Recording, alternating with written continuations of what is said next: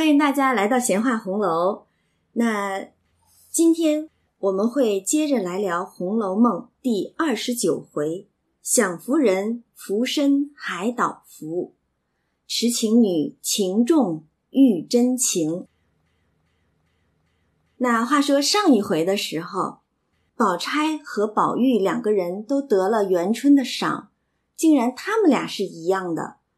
而宝玉就纳闷，为什么我和黛玉是不一样的，和宝姐姐却是一样的？别是传错了吧？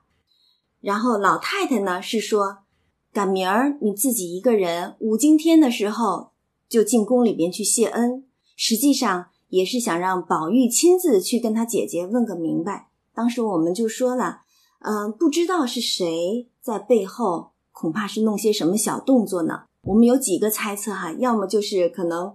这个金玉良姻一派，王夫人啊，或者是薛姨妈他们有了什么想头了，又或者是元春，她可能没有办法帮宝钗进宫，以至于想去补偿宝钗，又或者是他们双方之间有过什么协定哈，这个我们是不得而知，因为书中从未直接的去回答这样的问题。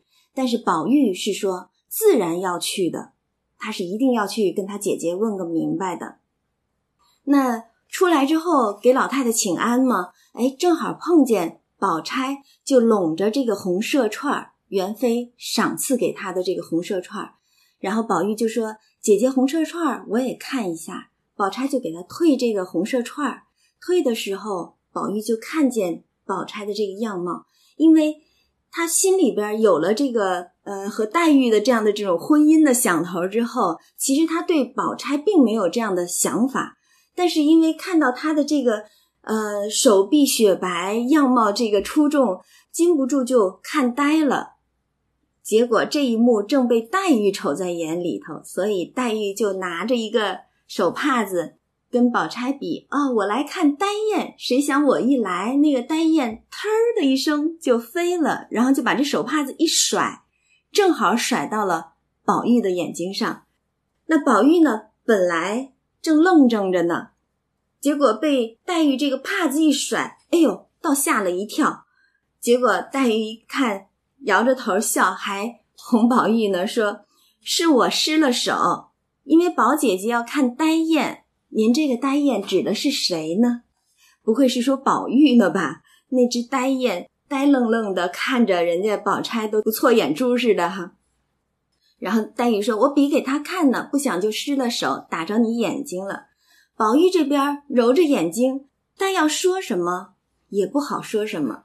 这话怎么说呢？越描越黑了，对吧？其实他心中只是因为看着宝钗的这个样貌看愣怔了，因为宝钗确实是“但即使之花更艳”，样貌是一等一的，所以。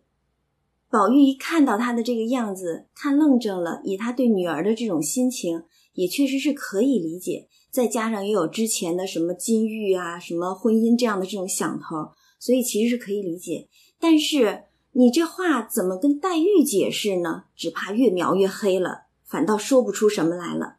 然后正几个人在这儿闹的时候，凤姐来了。凤姐一来，自然就是有热闹事儿。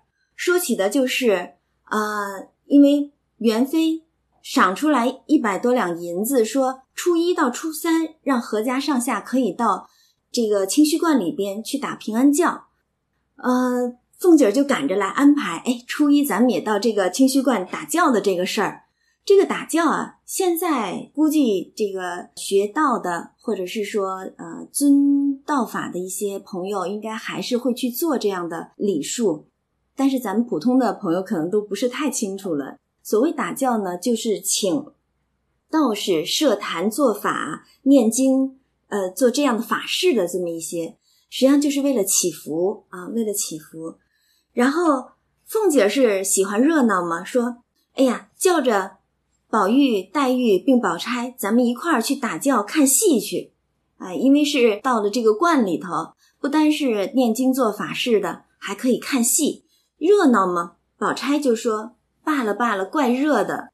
因为我们知道她是，呃，像贵妃杨贵妃似的，是有点胖胖的，所以应该胖一点的人都会比较怕热。她说怪热的，我就不去了。什么没看过的戏，我不去，因为之前我们就知道了，他过生日那一回是吧？他是很懂戏文的。那宝钗本身就是极有这个学识，而且更是这种杂学旁收的懂戏之人，所以说我有什么没看过的就不去了。但是凤姐呢是图热闹、图凉快、图省事儿。她说：“要是在咱家里头开戏，她是媳妇儿啊，得在旁边立规矩，伺候着老太太、太太他们，那不得开心，不得自己作乐了，对吧？索性的。”到了这个清虚观里头，凤姐就说了：“我头几天就打发人去把那些道士全都赶走。人家道观里头，哎，您倒要把道士们全都赶走了啊！然后再把楼上都打扫，挂起帘子来，一个闲人都不许放进庙去，这才好呢。然后说，我都回了太太的，你们不去，那我去。这些日子也闷得很了，因为已经快到。”就是过了这个芒种节，其实已经到了夏天了嘛，这个天也长了，呃，闷在家里边，这些女眷确实也是闷得很了，所以说你们要不去，我自己就去了。但是老太太一听，既这么着，我同你去。老太太倒是爱热闹，但是这话说回来吧，呃，人家道观里头，您把道士全赶出去了，为了自己一家子作乐。然后还把这个观里边全都封起来，闲人一概不许入内，典型的特权阶级占用公共资源，这可是一个典型案例了哈。然后凤姐儿这一听老太太又要去了，说：“哎呦，老祖宗去感情好，可是您一去，我就又不得自由了啊，又不得自己享受作乐了，对吧？又得在你旁边立规矩。那老太太自然是疼他了，说得到时候我在正楼，你在旁边。”不用你到我跟前来立规矩，可好不好？那凤姐儿当然高兴了，是吧？然后老太太就跟宝钗他们说，因为宝钗刚才说了我不想去，太热。但是老太太跟宝钗说，你也去逛逛，连你母亲也去，也就是让薛姨妈也去。长天老日的在家也是睡觉，那你闲着没事儿，这些呃女眷们在家可不都是，也就是。吃喝玩乐，睡睡觉罢了啊！宝钗只得答应。那其实她本来是不想去的，但是老太太既然张口让他们去，她也只得答应了。那老太太又打发人去请薛姨妈，并告诉王夫人，因为王夫人是说自己身上不好，然后又预备着元春就是元妃可能会派人出来等事儿，早就说不去了。但是。一听老太太这么说，哎呦，还这么高兴，这话吧，其实也挺有意思的。老太太难道要不高兴才是正常的吗？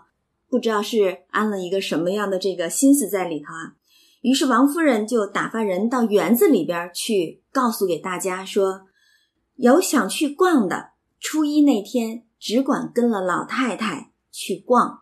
哟，这话一传出去，那。这些园子里的这姑娘们，尤其这些小丫头们，那天天的都被拘在这园子里边，不得出去的，早就闷得慌了，对吧？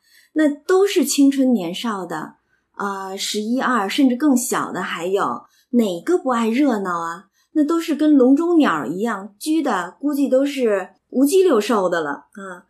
当然，一听到有这个机会，哎呀，有到外边去逛的这个机会，有去外边去看看。那个自由世界、花花世界的这个机会，谁不想去呀？哪怕是自己主子不想去的，这些姑娘们也都撺掇着说：“去吧，去吧！”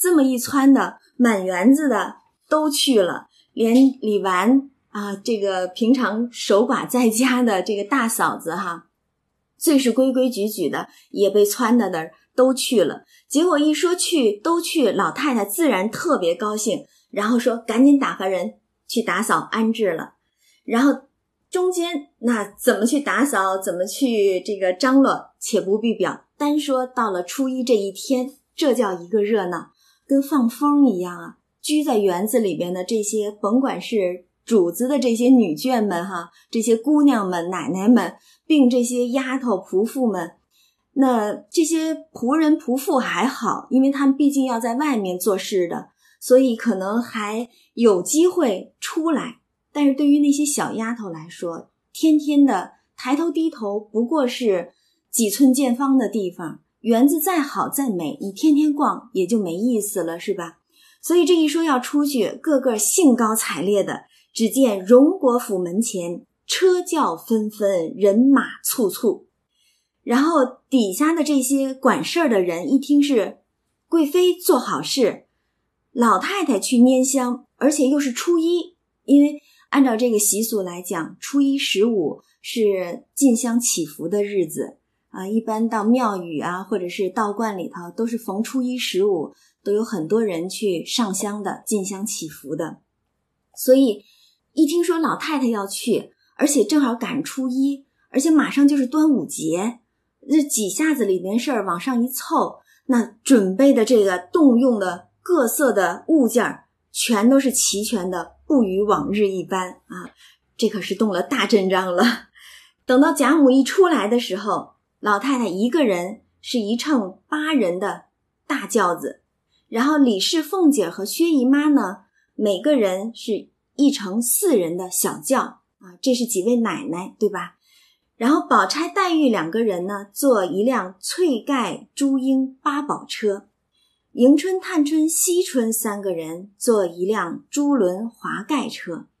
然后再加上每个人，你像老太太得带着四个丫头，黛玉带了三个丫头，然后其他的至少两个丫头吧。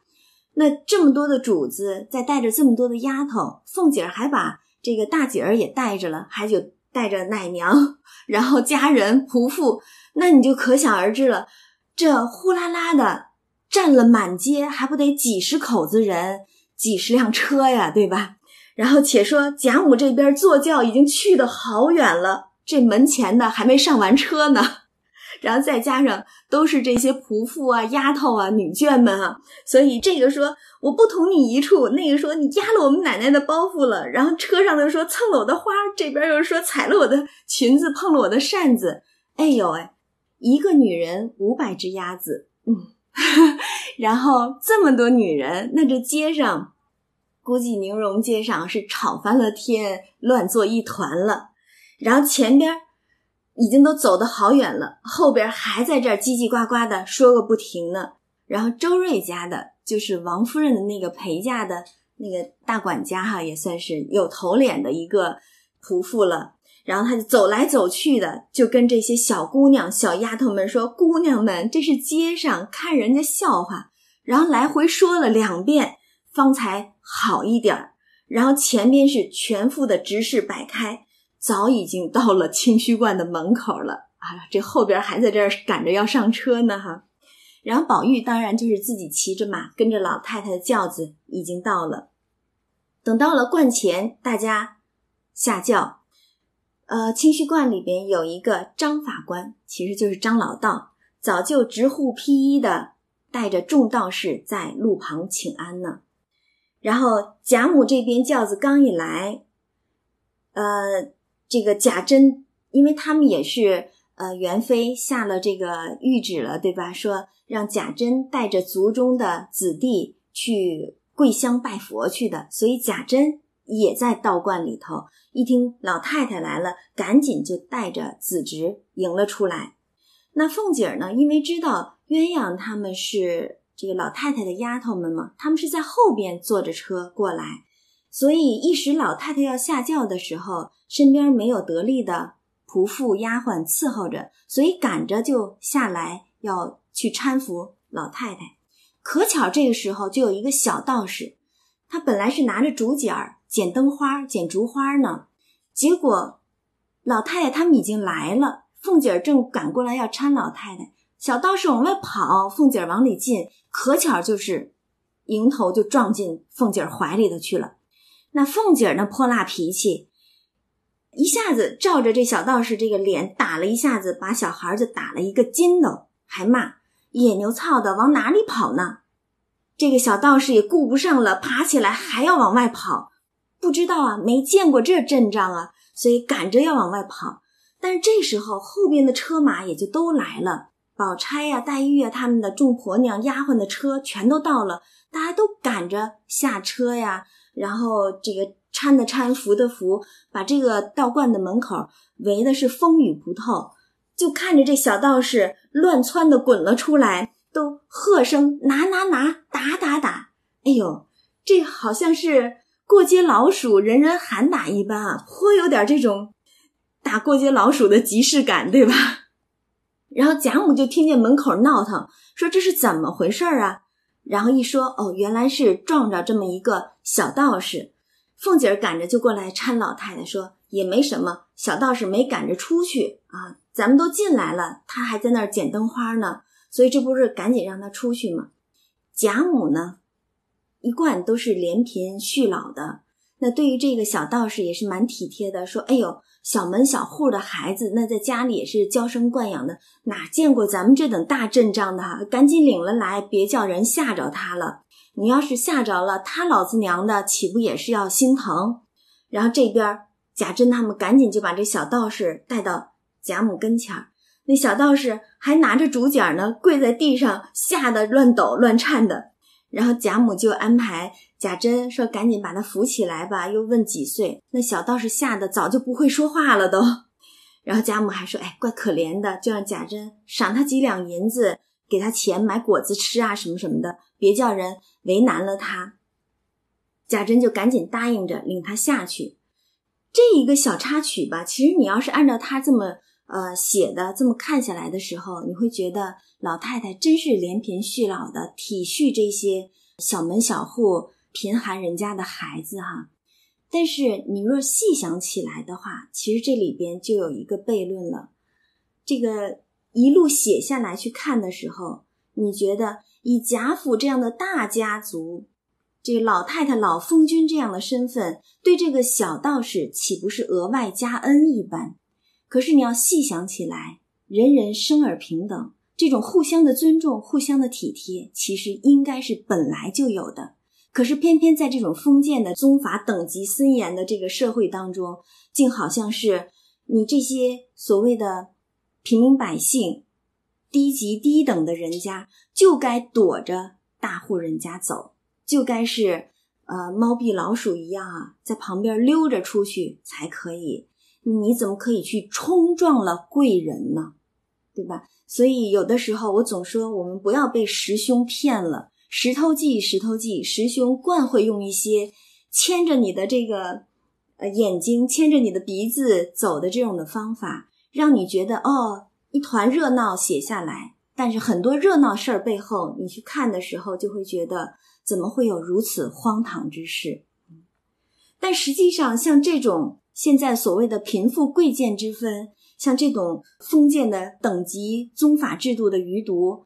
啊，荣杰倒觉得有的时候未见清除，反倒觉得沉渣泛起的感觉，哎，这就是有点伤时骂世了。我们且把它放到一边去，不细谈了啊。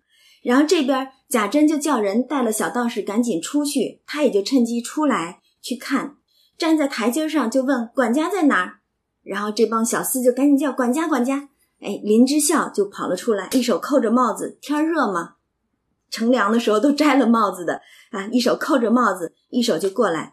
然后贾珍就吩咐说：“这地方大，但是没想到今儿来了这么多人，所以你可得看好了啊！派那些小厮，你要使的人到你那院里头去啊，什么人该干什么都分配好了，叫小厮几个小子，二门上开着，不许闲杂人等进内。你看，好好一个道观，公共资源，对吧？”但是现在是被贾家给包了下来一般，然后这边又嘱咐说，因为小姐奶奶都在嘛，所以你们必须都得小心伺候着，可不许出了什么差错。那林之孝当然是一叠声呢就应，然后贾珍这边又寻思着，哎，我这儿子哪儿去了？荣哥呢？就赶着叫荣哥哪儿去了？然后这话还没问完，就看贾蓉那边一边扭着扣子，一边从钟楼。跑了出来，什么意思啊？乘凉去了呗。天热人多，赶着到钟楼里边脱了外边的衣裳乘凉去呢。一看到父亲叫自己，赶紧把衣裳穿上，扭着扣子跑出来应声呗。贾珍就不高兴了，说：“你瞧瞧，我这里都没敢说热呢，老太太在吗？我都没说热，他倒乘凉去了。”然后就喝命家人催他，然后这些小厮。都知道贾珍素日来的性子是如何的，唯拗不得。因为贾珍实际上是贾家现任族长，哎，别看他是这个玉字辈儿的哈，但他是现任族长，因为他老爹不管事儿，修道练神仙去了嘛，所以族长是他认着。那有个小厮知道不得违拗贾珍的这个命令啊，只得上前来向贾蓉脸上就啐了一口，贾蓉。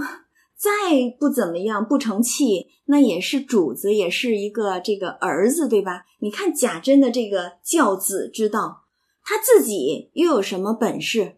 不过是一个世袭的官他自己又有什么德行？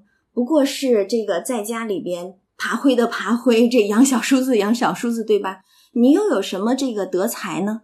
但是他偏偏用这样的方法去教育这个自己的儿子贾蓉。可见他也没得到什么好教育。如果他得到好教育的话，该当知道，为人父母者应该是为子侄的模范才可以，对吧？言传身教才得法。但是他现在是用这样的方法，让小厮去啐到贾蓉的脸上去，你去啐他。然后这个小厮倒也会问，啐了一口贾蓉，说：“爷还不怕热，哥怎么先乘凉去了呢？”贾蓉就拖着手，一声都不敢说。那边，贾云、贾平、贾琴等听见了，慌了。这都是贾蓉一辈儿的，是吧？也是贾珍的小辈儿了啊！不单是小辈儿们慌了，连贾黄、贾琼、贾扁等等的，这是都是玉字辈儿的呀，平辈儿的跟贾珍，对吧？也都慌了，赶紧都从乘凉的地方跑了出来，戴帽子、系扣子的都缩着手从墙根儿溜出来了。可见家里的人其实对贾珍还都是很惧怕，因为他毕竟担着这个族长的这个职责。但是你自己没有德才，还以这样的方法去教育子弟，这哪里是什么教育？这简直是侮辱人！以这样的方式教育出的子弟，我不觉得他们能有什么好，能教育出什么英才子弟来。呃，说句白话，在这种教育环境之下，或者说是这种被。侮辱的这种环境之下长大的贾蓉，如果心里没有变态的话，倒是奇迹了。所以可见得贾家的这些子弟们，那种心理的扭曲和变态，也不是一日两日，更不是一辈儿两辈儿的事情了。所以在那个《红楼梦》曲里边，就是写秦可卿的最后那首曲子里边，不就说吗？击球颓堕皆从静，家世消亡守罪宁。所以说这个。家世败落的这个事儿啊，你单从宁国府贾珍他们这一家子来看，就已经可见端倪了。这种家庭的教育，这种家族的这种文化，你又怎么可能能教育出一个为家族挑大梁的人物来呢？不可能了，出来的无非都是要么像贾静那样的去这个修道修神仙去的，什么事情都不管。把手一撒就跑了的，要么就是像贾珍、贾蓉他们这样的，啊，花天酒地的，只知道这种啊，做一些为非作歹的，然后是呃棉花素柳的事情的，又能干得了什么正事儿呢？更别指望他们去光宗耀祖，乃至说是为国家栋梁了，对吧？所以这个家世消亡，守罪名，可见端倪了。然后且说这边。贾珍接着训贾蓉啊，那边平辈儿也好，小辈儿也好，全都诶溜达出来了，顺着墙根走。贾珍接着训贾蓉说：“你站着做什么呢？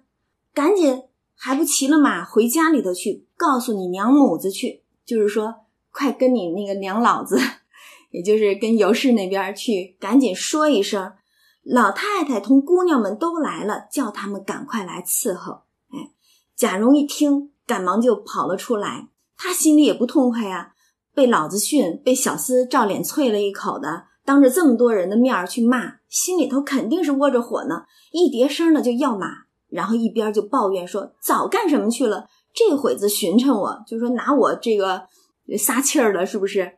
然后一边又骂小子，那当然得他也得把气儿撒出去，捆着手呢，马还不赶紧拉来？然后本来想自己偷个懒儿。让小厮回家传个话就罢了，但是一想，万一后边要是这么一对茬给对出来，又得挨骂，所以少不得自己亲自走一趟，骑着马回家去报信儿去了。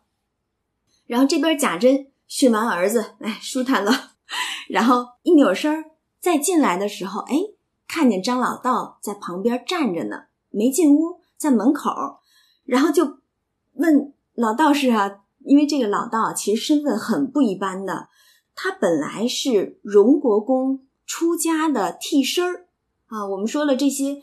封建的家庭当中啊，嗯，为了所谓的祈福啊，或者是宵夜呀等等的，啊，说你们应该去出家啊，去到佛前这个神仙面前去宵夜祈福的，但是又不想自己离了家，自己离了这个繁华温柔的富贵地哈，所以就派一个自己的替身替自己出家。哎，他们是什么都想得着，两边都想站着，所以叫个替身替自己出家。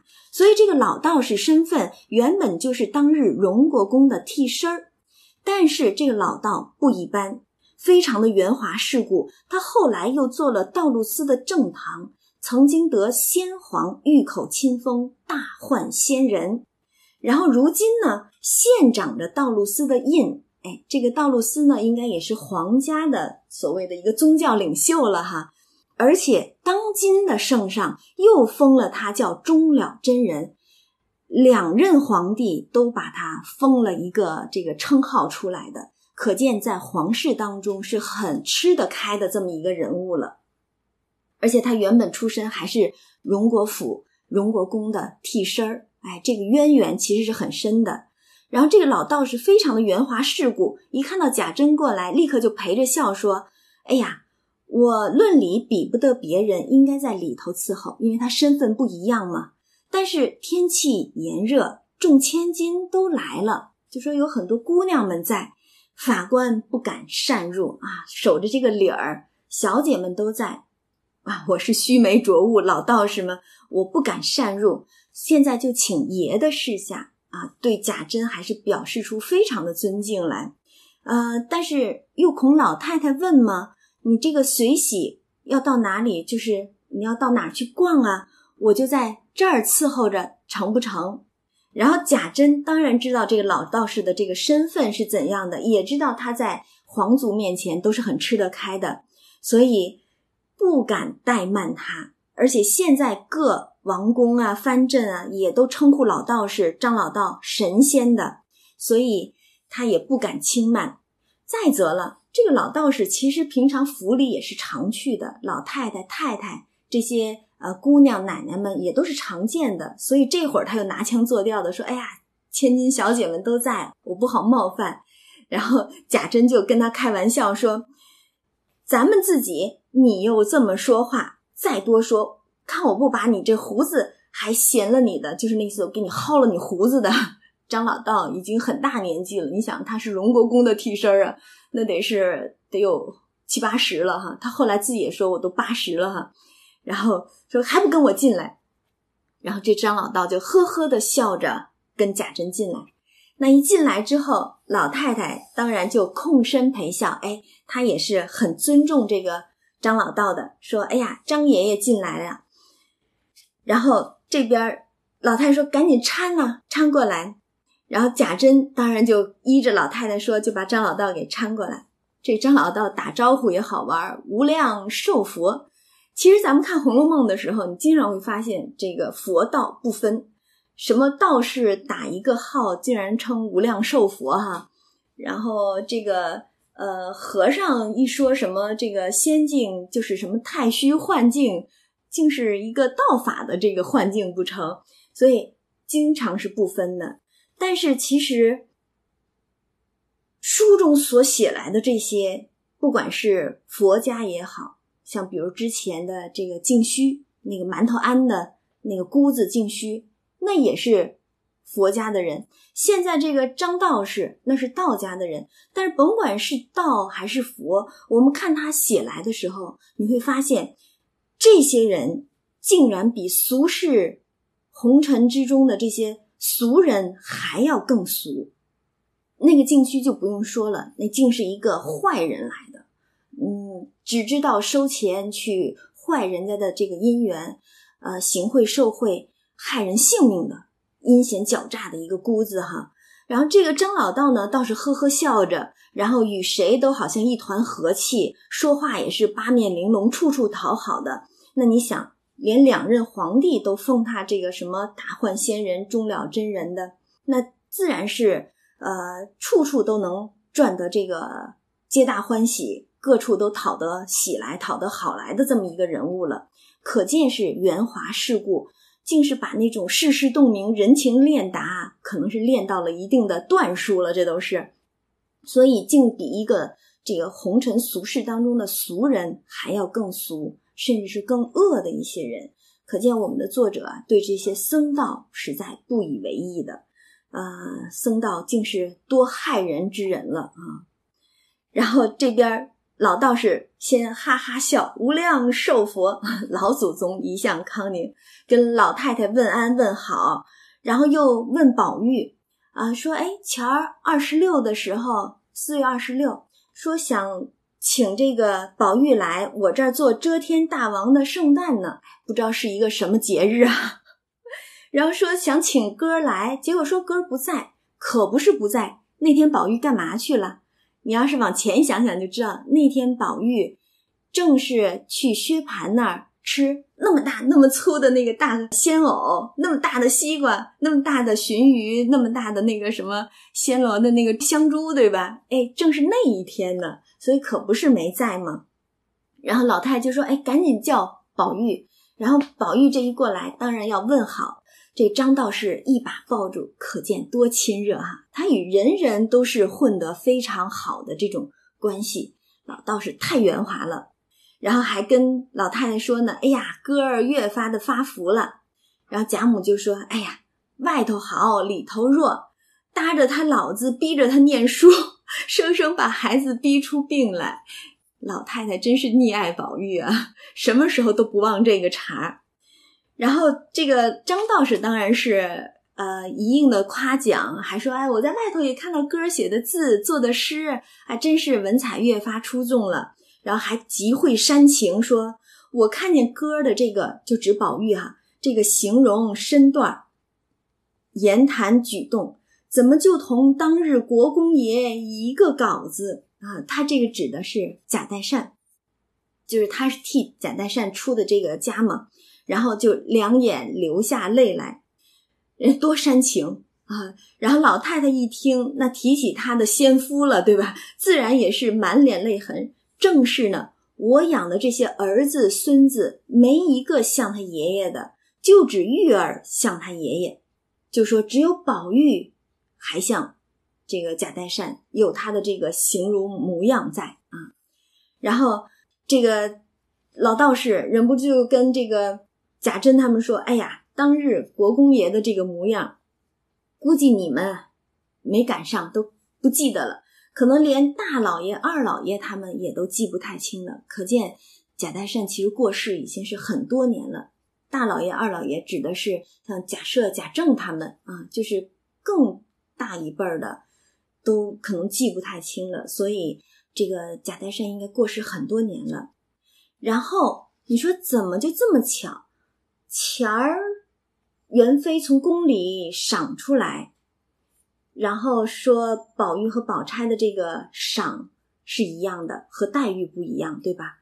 然后宝玉心里就不自在，因为就仿佛是含了一个宝钗和宝玉之间的这个金玉的这个事儿在里头，对吧？宝玉就不自在。然后元妃又特意安排说，初一到初三，阖家上下去清虚观。打平安轿，哎，来到这个清虚观，这个老道士就提起一个宝玉再也不爱听的这么一个茬，什么茬？提亲来了，是怎么着呢？到底是谁在背后安排？哈，这可真是说不清楚了。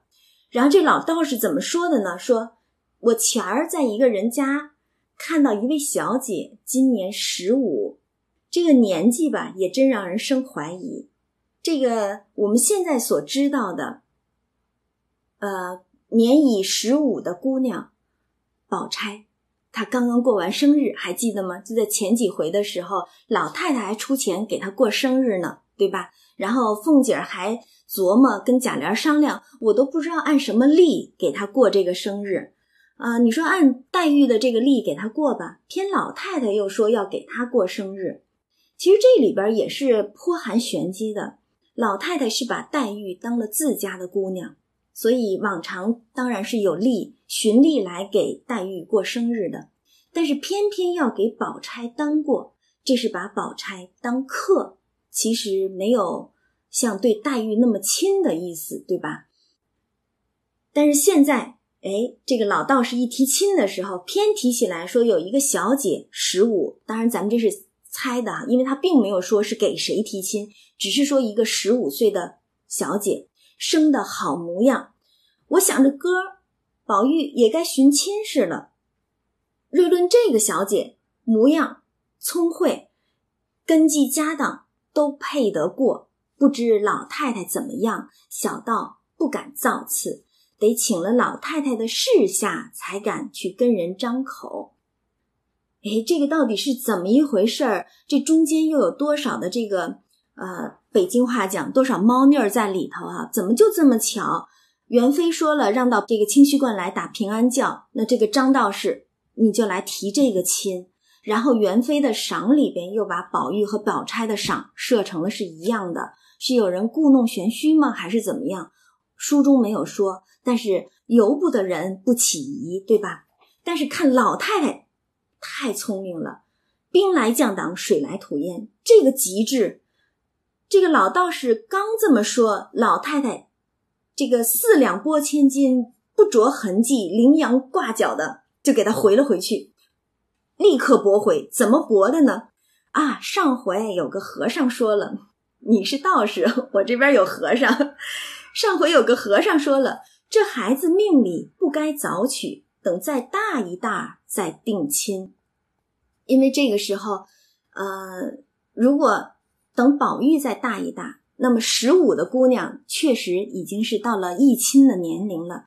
如果等到宝玉再大一大的话，这个姑娘如果等着宝玉，可就过了议亲的年龄了，是这么个意思。所以你看多轻巧的那意思，说，哎，我们宝玉不急啊。那个等他大一大再说吧，所以现在这个姑娘那意思还挺为人家着想的，可别耽误了人家，就算了吧。你看，根本我都不问你是给谁提亲，你到底存了个什么心思？老太太一概不管，四两拨千斤的，轻轻巧巧的一句话就给驳回去了。但是也不能太下了老道士的面子，对吧？毕竟那是呃国公爷在世的时候替国公爷出家的一个替身呢。那跟府里的渊源也是蛮深的，不好驳他的面子，所以也跟老道士说啊，你如今就打听着，不管他根基富贵，刚才老道说了啊，根基家当是配得过的。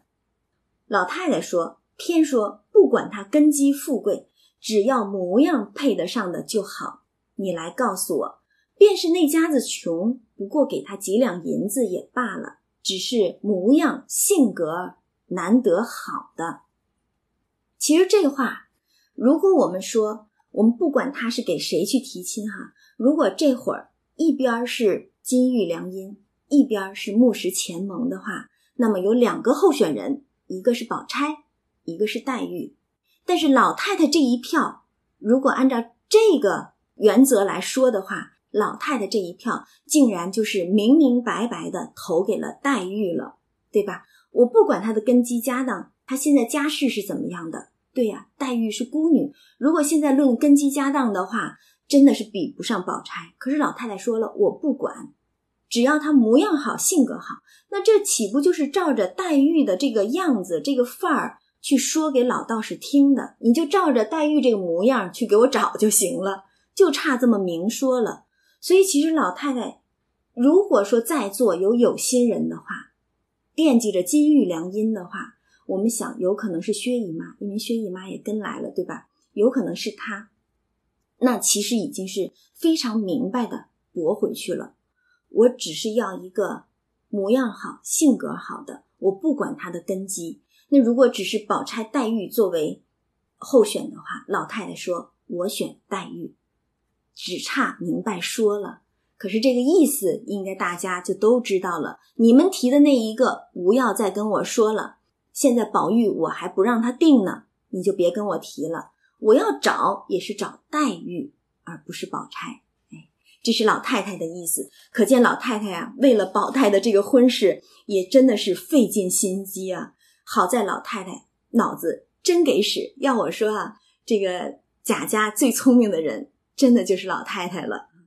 然后这边凤姐儿也是个机灵鬼，一听说到这事儿上，赶忙岔开了话头。他怎么岔的呢？说张爷爷赶着这老道士说：“哈，我们丫头的福你也不给换啊！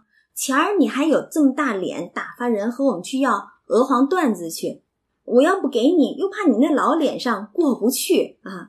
这就是故意把话头给岔开了。然后老道士当然就是呵呵呵一笑，那。”这个老人精，他当然也明白老太太是什么意思，所以这个话题自然也乐得被凤姐儿给岔了开去，不再提了，对吧？赶紧乐呵呵的说：“哎呀，我老眼昏花的，没看见奶奶在这儿。那你那符，我当然早就准备着了，在神像跟前儿都镇着呢。啊在佛前镇着，等我取来，赶紧就跑了，到大殿上取来。取的时候呢。”还拿了一个茶盘子，搭着大红的蟒缎金福子，托了出这个福出来给凤姐儿。然后这个张道士，因为他带着这个盘子出来的嘛，然后凤姐儿就取笑他说：“你手里拿这个福出来就罢了，因为所谓的福，咱们想来不过就是一些什么平安符啊，呃，这个很小的一件东西罢了，对吧？”然后说。你拿手拿着就罢了，还拿这个盘子托出来。然后老道士当然说了：“哎呀，只怕手上不干净嘛，怎么拿？用盘子托着洁净一些。”然后凤姐儿更有话说了：“哎呦，你只顾拿盘子出来，倒吓我一跳。不说你送福，倒像和我们画布施来一样，说的大家啊都笑了。凤姐儿这个嘴真的是最会说笑，插科打诨的，连贾珍他们都笑了。”贾母就说：“猴啊猴，你也不怕回头下拔舌地狱，敢这么取笑人家老神仙哈？”然后这边张道士也笑说：“哎呀，我拿这个盘子啊，一举两用，一个是为了送福，还一个呢是想把哥宝玉的那块通灵玉请了下来，因为总说这是一件稀罕物嘛，也给我们这帮道士们哈道友们去长长见识。”然后老太当然说了：“哎呦，你。”叫宝玉出去就行了嘛，你还这么着？嗯，他小人家的，你老人家的，你这么跑来跑去的，多不方便。那老道士当然说了：“哎呀，这个我八十多岁哈，托老太太福我还硬了。那外头那么阿杂气的哈，气味难闻，怕哥受不了。多会说话。然后说，那把这个通灵玉就解下来，让我们这个徒子徒孙们都去长长见识呗。”然后就真的解了出去给大家看，等到再拖回来的时候，哎呦，这一帮道士那还不都借机的去巴结讨好，把他们各自的用张道士的话说，各自的法器啊，传道的法器都作为敬贺之礼献了上来了，说便是不稀罕，也留在房里玩耍赏人吧。啊，你看看这般道士。你们是修行人吗？竟比这个俗世之人还懂得巴结奉迎啊！然后这边贾母一看，哎呦，什么金黄也有，玉珏也有，事事如意，岁岁平安，都是珠穿宝冠、玉镯金镂的，三五十件呢，真不老少的啊！然后就说胡闹，你们都是出家人，这怎么收得了？然后宝玉更逗了，说：“哎呀。”那不然我要这个也没用，干脆我带着个小子到外头，把这些东西就都散给穷人罢了。他倒是大方。然后张老道一看，哟，这哪成啊？这我们好不容易逮着一个机会来巴结你，您倒好，要散给穷人们，那我们这一番心意不是白费了，对吗？白瞎了。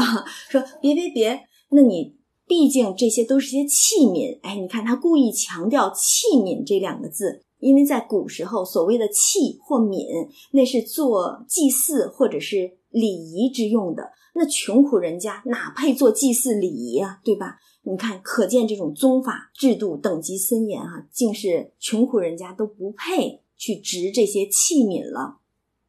然后说给他们，那对他们也无益。不如平常你可能撒点零钱就罢了。所以你看，他们这些富贵人家，或者是说贵族子弟，所谓的连贫续老，不过是自己面子上好看，不过是以显示自己的优越感的这么一种方式罢了。嗯，然后这边儿老太太和众人那聊着天嘛，就上了楼，在楼上坐了。因为你来这个道观里边打平安教。就是为了来休闲看戏来的，对吧？所以早就在神前起了这个戏名出来，在神前请戏，并不是说自己想看什么戏就看什么戏啊，说是在神前拈了戏来。老太太当然就问了：那神前拈的都是些什么戏文呢？哎，头一出还好，是《白蛇记》。老太太就问：哪个《白蛇记》？是什么故事？贾珍说了，这个是汉高祖斩白蛇起手的那个故事，这个我们都知道哈。汉高祖刘邦是在大泽斩白蛇，然后才得起事啊，然后就是一路兴盛起来，建立了大汉王朝。哎，这是一个起兴的这个戏。第二本《满床户》，这也是一本好戏。老太太就笑说：“哦，这在第二本上也罢了。”神佛要这样，也就这样吧。那这是一本什么戏呢？《满床户》实际上大家其实也都挺熟的，就是讲那个唐时那个郭子仪，他七个儿子八个女婿全都在朝当大官儿，所以他六十大寿的时候，那那些七子八婿给他来祝寿，因为当官都有那个护板嘛，给他祝寿的时候，这个上朝时的这个护板。就都堆放在床头，竟堆了满床。你想啊，七子八婿那得多少人啊？但护板就堆了满床，所以暗示的是家族繁荣兴盛的意思。呃，全都在朝为官嘛，还都是高官啊，高官显爵的意思。贾母就挺高兴，然后又问第三本，可这第三本名字一说出来，老太太就不言语了。第三本是什么呢？南柯梦，南柯一梦啊，空欢喜一场啊！其实这南柯梦也挺有意思的，做一个梦，梦到成了一个南柯太守，结果不过是大梦一场，空欢喜一场。所以老太太一听，这是什么意思？神佛之前拈来的戏也不好去驳回，但是难道家族命运竟是空欢喜一场吗？所以不再言语，但也没法。所以只得下去照着这个戏排了上来演，然后这边宝玉在这个楼上哈，就翻刚才这个老道士不是给他的这个表里吗？这些器皿啊，这些布道的这些法器等等的，结果一翻看，一件件的还挑呢，给老太太也看，结果其中有一个赤金的点翠的麒麟。哎，老太太就拿着在手上看，说：“这东西我怎么觉得好像眼熟？谁家孩子也有一个？哎，这真是糟心的事儿，一件接一件啊！刚昨儿赏了这个打赏下来的时候，就含着个金玉的这个事儿，现在又是一个这个金金麒麟的这个事儿。然后宝钗当然是很明白，看了一眼就说：‘史大妹妹。’史湘云有一个比这个小一点儿贾母说：“哦，原来湘云有这么一个。”然后宝玉说：“他这么住咱家，我都没看见。”探春当然就笑嘛，说：“宝姐姐有心啊，所以她是看着什么她都能记得。”黛玉那边就是冷笑了，呃，挤兑那个宝钗吗？她在别的上心还有限，因为探春说：“宝姐姐有心嘛。”所以黛玉就说，在别的上她心也有限，为这个人带的什么物件上，他是最留心的。实际上就是挤兑他那个金玉的事儿嘛。可是你说这话，他挤兑的得，宝钗可是没法去应这个话的，因为你要应了话，倒仿佛是把这个金玉良姻的事儿给做实了一般，对吧？而且这话其实大家也没有。就是说，元妃并没有实实在在的说了这个金玉的事儿出来，没有给他们指婚呢，或者是怎么样？你说真的是去应了黛玉的这个话头，岂不是自己没脸了？所以宝钗也不好说，就回头装没听见啊。这个一方面可能是宝钗大度，但是我觉得更多的就是你让宝钗又怎么去回你这个话，是吧？只得是装没听见罢了。但是宝玉这边留上心了，因为他听说湘云有这个，就想给这个湘云留着。但是又怕别人看见，觉得好像啊，这个因为湘云有他才留着这件物事。他其实对湘云真的是像对妹妹一样，也是没有任何的想头。宝钗是姐姐，湘云是妹妹，她真的没有什么特殊的想头，只是姐姐妹妹们在一起从小玩闹的，他是很是珍惜这份情感，但是绝对和对黛玉的心思是不一样的。可是因为。之前有了这个 金玉的事儿，所以他就又担心说：“哎，呃，因为湘云有我留着这个，别人看见了会不会又有什么闲言碎语的？所以就拿眼睛一边拿着一边拿眼睛去瞟别人。结果不瞟还好，正看到黛玉瞅着他点头呢，哈，似有赞叹之意。那意思，哼，你是因为湘云的这个事儿，湘云有小麒麟，你才拿一个这个金麒麟来，呃，留着吧。”啊，然后宝玉就不好意思了。本来就是防着别人看见，结果还正让黛玉给看着，最不想让他看着，还就让他给看着了。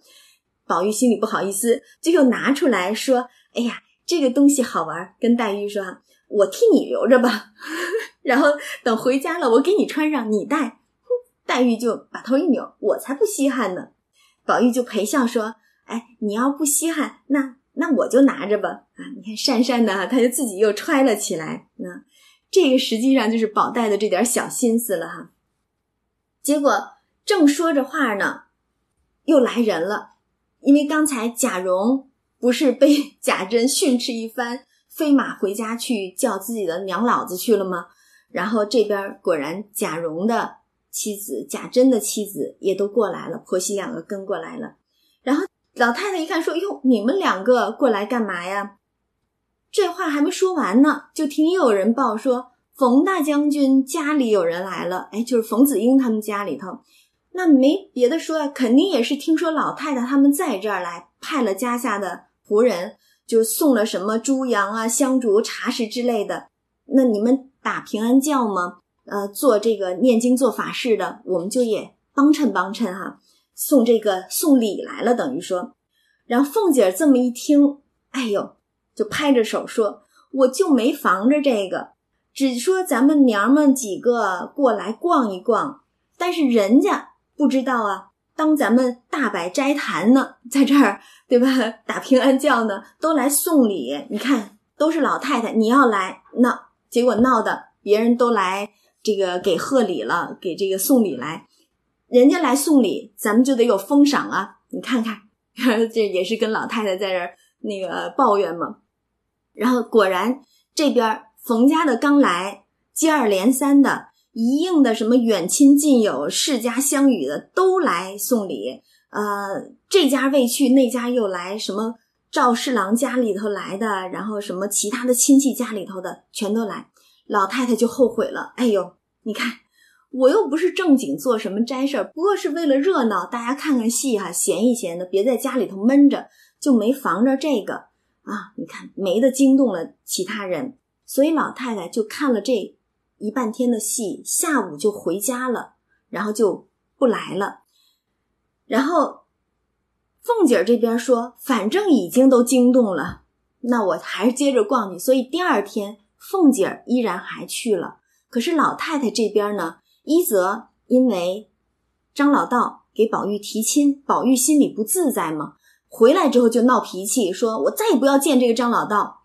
然后二则呢是黛玉就有点中暑了，也去不了，生了病了嘛，身子弱，所以老太太因为宝玉和黛玉一个心里不自在，一个身上不自在，老太太也就说不去了。但要我说哈，老太太真是为了。宝黛两个人用心良苦，他本来这个打轿是为了自己一家子取乐的，谁知惹来那么多闲事儿呢？谁成想老道士会来提亲呢？所以其实老太太心里应该也不得劲儿呢。啊，这个咱去揣摩一下啊，估计老太太心里也不得劲儿呢。而且我估计老太太这么聪明，她应该都能够料想得到是谁在背后指使的啊。老道士这么一个人，他能无缘无故的替人去来提亲，对吧？肯定有人在背后做什么事儿，但老太太就不说罢了啊。然后且说这边，黛玉病了嘛，她这个哪儿都不去，宝玉呢，自然也是哪也不想走。再加上这个老道士是给他提亲的事儿，他心里特别不自在。然后一看黛玉又病了，心里放不下，饭也都懒得吃，只是过来黛玉这边，不时的就问问你怎么样。但是黛玉呢，其实是心里怕宝玉闷着，有个什么好歹的，就说。呃，你只管看你的戏呗，在家里又干什么呢？其实这真的是一个寻常话，无非是怕宝玉在家闷着了。但是宝玉因为他心里有事儿，他昨天张老道刚提了亲嘛，对吧？心里不受用，所以听在宝玉的耳中很寻常的一句话，他就听出不一样的意思了。他就觉得黛玉这么说，仿佛是在奚落我一般。因此就想到别人不知我的心还可，你怎么也奚落起我了呢？所以心中更比往日烦恼加了百倍。你看他其实心思也是很重了。现在，然后若是别人面前，他绝对不会动这么大的肝火。但越是亲近之人，是越容易动肝火，责备秋全嘛。对于旁人，我不上心，你爱说什么说什么；但是对于上心之人，你哪怕是一点点的寻常话。听在有心人耳中，那都是一个天大的事情。所以他一听黛玉这么说，他立刻沉下脸来说：“我白认得你了，罢了罢了。”你看黛玉一听，莫名其妙的，这又是怎么了？就冷笑说：“我也知道是白认得我了，因为黛玉心里边其实也有事儿。昨儿那老道士一提亲，大家心里其实都不自在。”然后黛玉说。我哪里像人家有什么能配得上呢？你看，前儿是那个金玉的事儿，然后现在又有个什么金麒麟出来了，所以不单是以前还只是一个宝姐姐有个金锁，现在是史大妹妹有一个金麒麟。你说说这一桩未了，又来一桩，你可让人怎么得安生呢？所以黛玉心里其实也是很不安稳的。堵心的事儿、闹心的事儿是一桩接一桩的，所以她就顺口的话赶话的就说出来，哪里像人家有什么配得上的呢？宝玉这一听就更恼了，就向前直问到脸上来，一下就凑过来问：“你这么说，是安心要咒我天诛地灭？你又有什么益处？”这个天诛地灭听着耳熟吧？是上一回，就是两个人领了赏之后，因为。怀疑动了疑猜这个金玉之事，所以两个人就有过一次口角，还记得吧？当时宝玉就撂狠话，赌咒发誓的说：“别人说什么金啊玉的，我要是心里头有这个想头，天诛地灭，万事不得人身。”当时就撂了这狠话，赌咒发誓呢。所以他这又一听黛玉又在提什么，我有什么配得上的？这就是把前日的话又重提话头了，不成？所以就问的黛玉：“你是安心要咒我天诛地灭吗？”但是黛玉一时没想起前日的茬儿来，不知道为什么又蹦出这么一句话吗？宝玉就解释：“你昨儿还为了这个啊，咱们说这话的时候，我还赌了几回咒。今儿你到底又准我一句，我便是天诛地灭，你又有什么益处呢？”黛玉这么一听，才想起来前日说的那个话来，然后就明白，其实今天。明明是自己错了，因为他着急嘛，话赶话的，这话就说错了，然后说错了话，他是又急又愧。但是你这样的这种情谊、这种身份哈，你又怎么好意思就说明明白白就说我说错话了是吧？指的是颤颤兢兢的就说我要是有心咒你，我也天诛地灭，何苦来？我就知道昨儿张道士提的亲，你怕挡了你的好姻缘。你心里生气来拿我杀性子，这话可不就是更触动宝玉的这个心事？宝玉正因为这个事儿心里不自在呢。然后黛玉这么一说的话，他心里就更不自在了。然后这一回里边有一大段的文字紧跟下来，我们可以细看一看啊，是特别详详细细的剖析了一番宝玉和黛玉二人心事。那宝玉是怎么样的呢？他自幼就生成一种下流痴病，你看，竟是这样去说他一种下流痴病。什么样的下流痴病呢？他说，小时候就和黛玉一起耳鬓厮磨，心情相对的。现在呢，稍长一些了，稍明世事，又看了一些所谓的邪书僻传，就是那些这个西厢啊、什么牡丹亭之类的哈。然后觉得家中凡有的那些闺阁英秀，皆未有稍及黛玉者，都不如黛玉，所以早存留一段心事，也就是他对黛玉心中的这个心事，是老早就情根深重了。那我们更知道，实际上他们两个人是木石前盟啊啊！但是这一段心事只是不好说出来，故每每或喜或怒，便尽法子的暗中试探，因为他不知道黛玉心中如何，你心是否如我心，对吧？所以总是要想个法子暗中试探。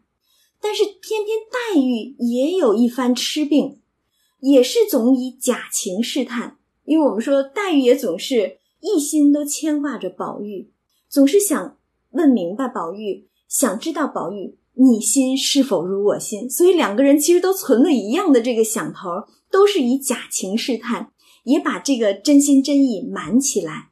结果两假相逢，终有一真的，这期间琐琐碎碎的，难保就有这些口角纷争出现了。这其实就是有情之人的心事了。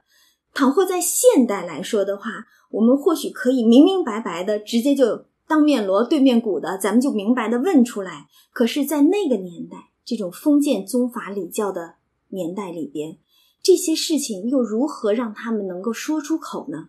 更何况还有这什么金玉啊，什么麒麟呢，一桩桩、一件件的这种闹心事儿。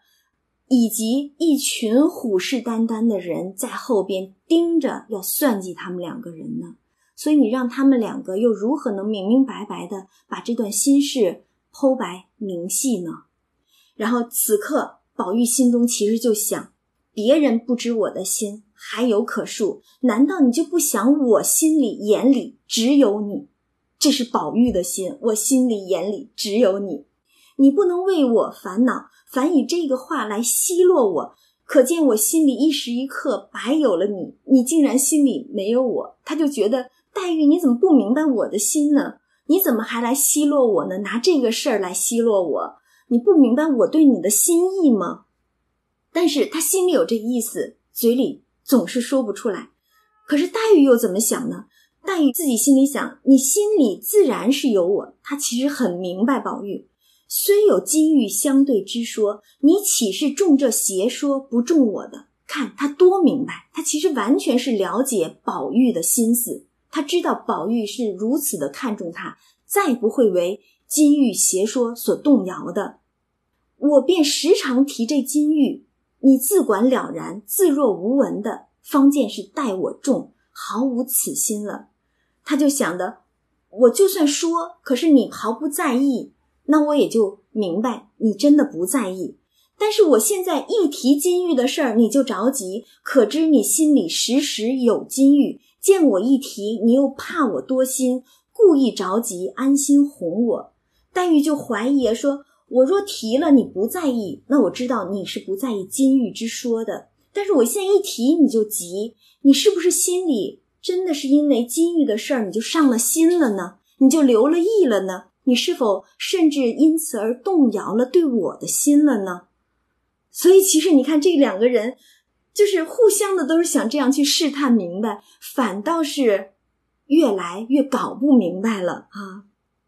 这就好像是，呃，两个人都是这样用假意去试探的时候，就把这意思全都给扭了、扭曲了一样哈。所以书中也说，两个人原本是一个心。但都多生了枝叶，反弄成两个心了。宝玉心里又想：我不管怎么样都好，只要你随意，我便立刻同你死了也情愿。你知也罢，不知也罢，只有我的心可见你方和我近，不和我远。黛玉心里却想：你只管你，你好我自好。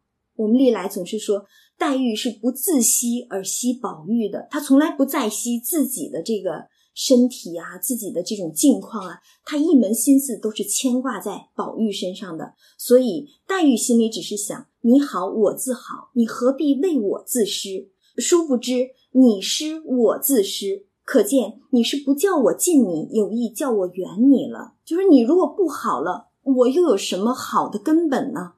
所以你只是保全了你，我就自然就好了。如此看来，却都是求近之心，反弄成疏远之意了。然后种种如此，原本两个人都是互相明白、互相迁就的，反倒弄得好像疏远起来，时常口角了。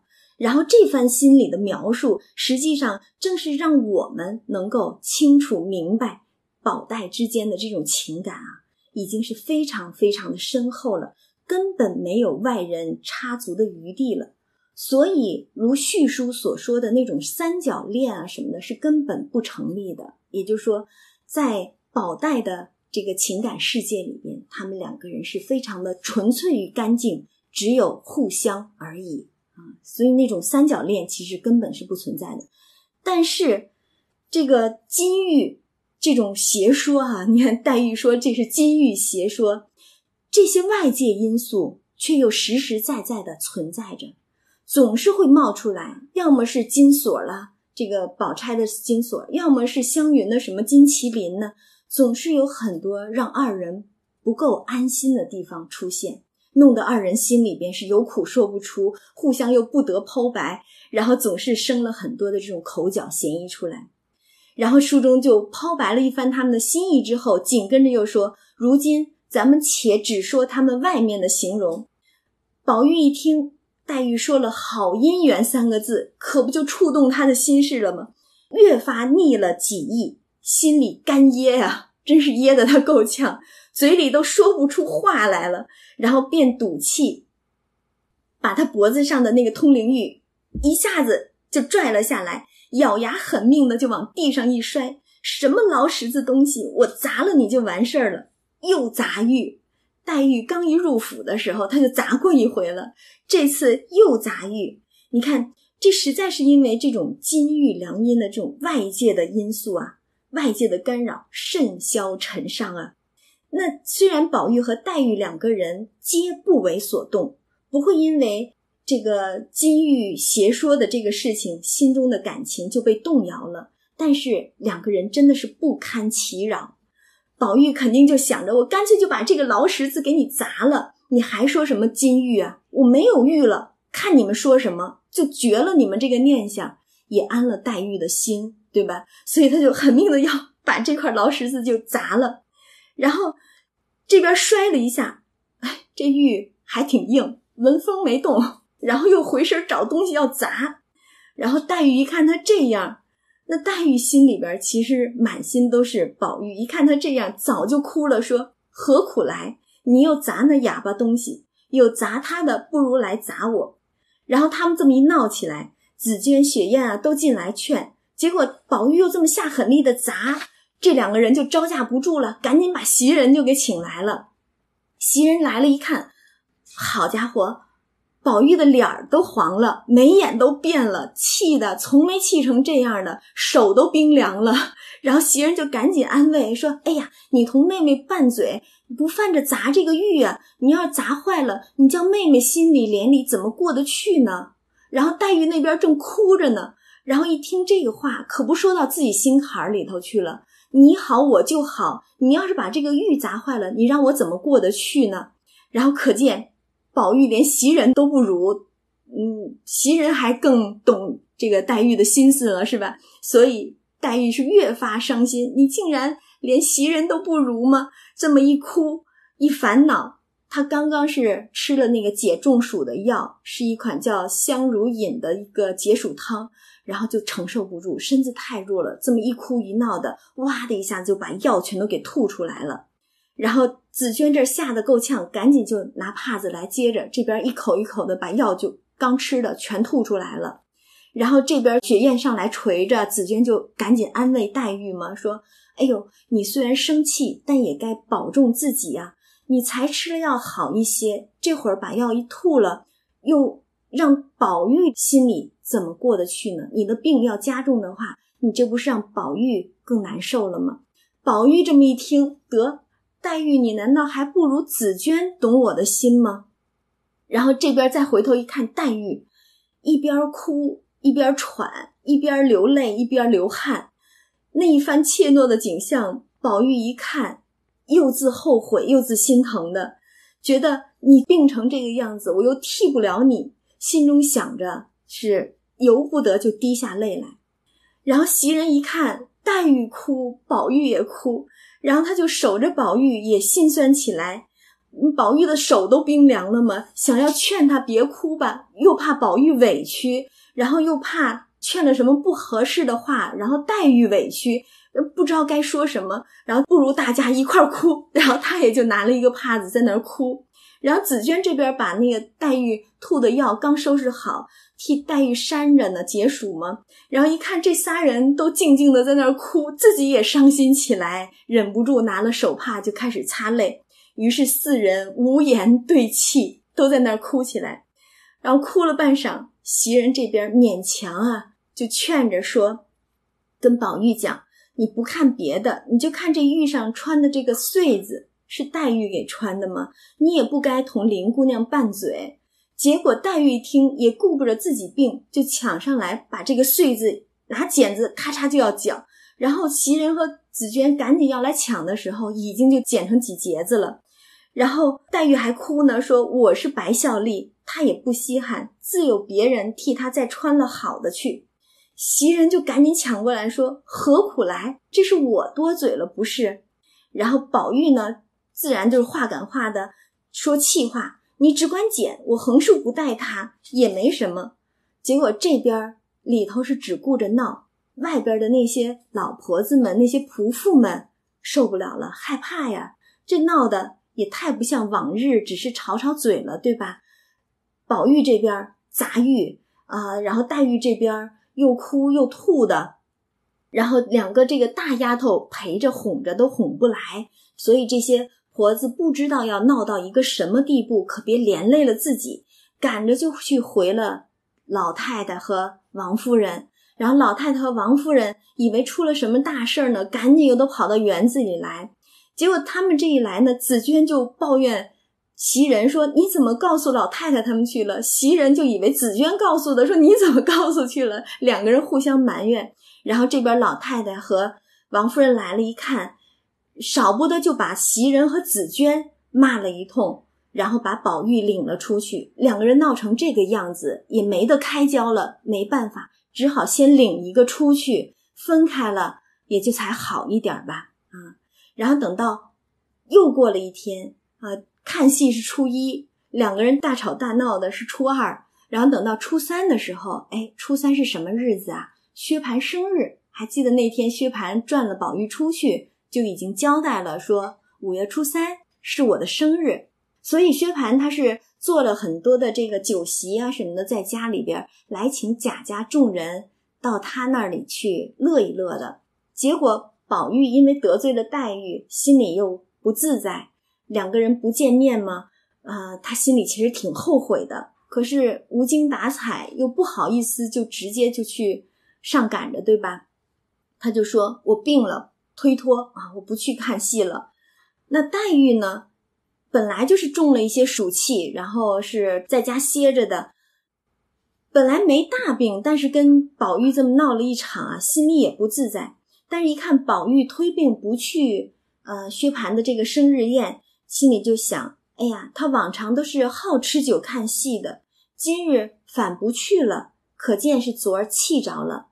再不然，他见我不去，他也没心肠去，只是昨儿千不该万不该捡了那玉上的穗子，管定他再不戴了，还得是我穿了他才戴。其实心里头也是十分的后悔啊。但是两个人呢，这个怎么说都拉不下面子来，对吧？刚刚大吵大闹了一番，这吵翻了天了，都惊动了老太太和王夫人了。所以也没有那个心思说立马就和好的。所以两个人都不去薛蟠的生日宴。然后老太太呢，本来是打了一番好主意，觉得哎呀，今天趁着这个薛蟠生日宴，两个人都去了，喝酒看戏的，乐一乐，这事儿也就翻过篇儿了。不过是小孩打打闹闹的嘛。结果没想到两个人都不去，老太太就急了，自己抱怨说：“我这老冤家是哪世里的冤孽？”天生遇见这么两个不省事儿的小冤家，没有一天不叫我操心的。真是俗语说的，不是冤家不聚头。几时我闭了这眼，断了这口气儿，凭这两个冤家闹上天去，我眼不见心不烦也就罢了，偏又咽不下这口气儿，自己抱怨着就哭了啊！要说老太太，真是。为了宝玉和黛玉费尽了心机啊，操碎了心，而且他这个不是冤家不聚头，真是一语定乾坤。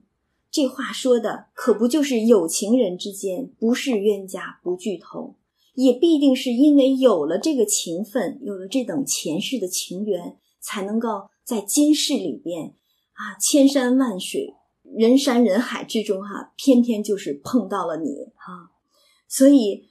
可见老太太其实是非常疼爱他们，并且非常主意两个人之间的这个亲事的，只是碰着好多这些金玉邪说的事情，老太太一时也不得说把这件事挑明了去说。